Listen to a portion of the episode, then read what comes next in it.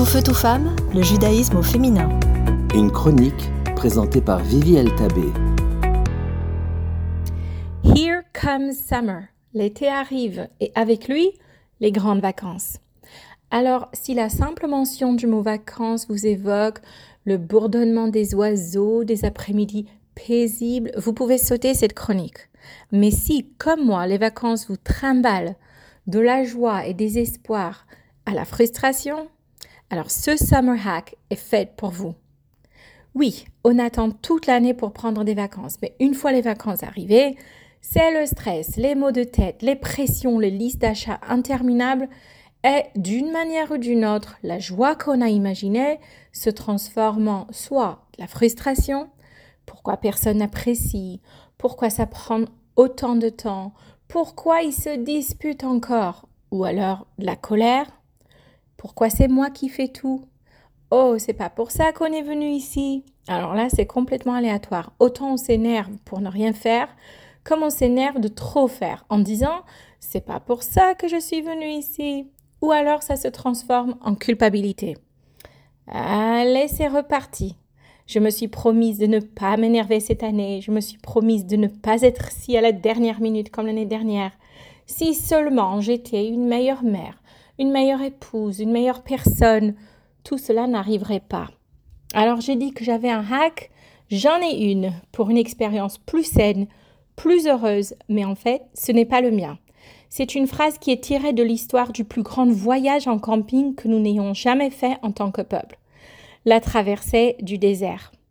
On aurait pu croire que c'était le bazar, des millions de personnes pieds nus dans le sable en train de marcher sur les pieds des uns des autres.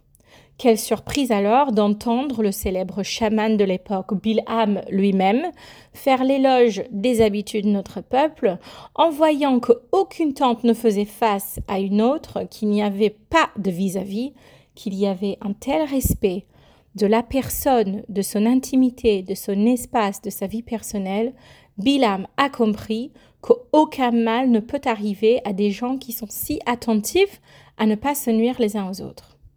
Et qu'est-ce qu'il dit? Que vos tentes sont merveilleux, que vos demeures sont remarquables. Et là voilà mon astuce pour les grandes vacances. Ne regardez pas ce qui ne vous regarde pas. ne vous concernez pas de ce qui ne vous concerne pas. Ne portez pas ce qui n'est pas à vous à porter. Qu'est-ce que ça veut dire? N'essayez pas de deviner ce que les gens pensent. N'essayez pas de contrôler ce qu'ils ressentent. Ne vous épuisez pas. Faites de votre mieux et pour l'amour du ciel, laissez-vous être heureux et heureuse. Ne vous sentez pas obligé de réussir l'expérience, de réussir l'été, de réussir les vacances de tout le monde.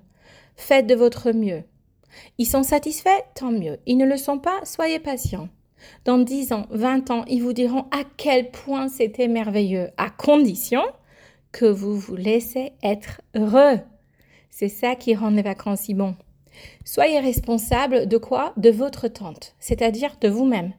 Connaissez vos capacités, vos limites et vos besoins et prenez soin de vous. Vous arrivez à bout de nerfs en été parce que vous dormez si peu? Nous savons tous comment cela se termine. Alors donnez-vous suffisamment de sommeil, suffisamment de temps pour récupérer, suffisamment à manger, à boire. Le summer body, ça sera pour une autre année. Et s'il faut, faites moins que prévu. Faites moins et avec moins de stress. Créez et offrez de l'espace personnel aux autres de manière intentionnelle. Donnez de l'espace à votre famille, c'est-à-dire dites les choses, posez vos mots sans avoir besoin que tout le monde soit d'accord. Partagez des choses, des pensées, sans avoir besoin d'une réaction particulière. Posez vos actions simplement et avec la simple joie de les avoir choisies. Et observez ce qui se passe. Mais comme toujours, c'est à vous de jouer.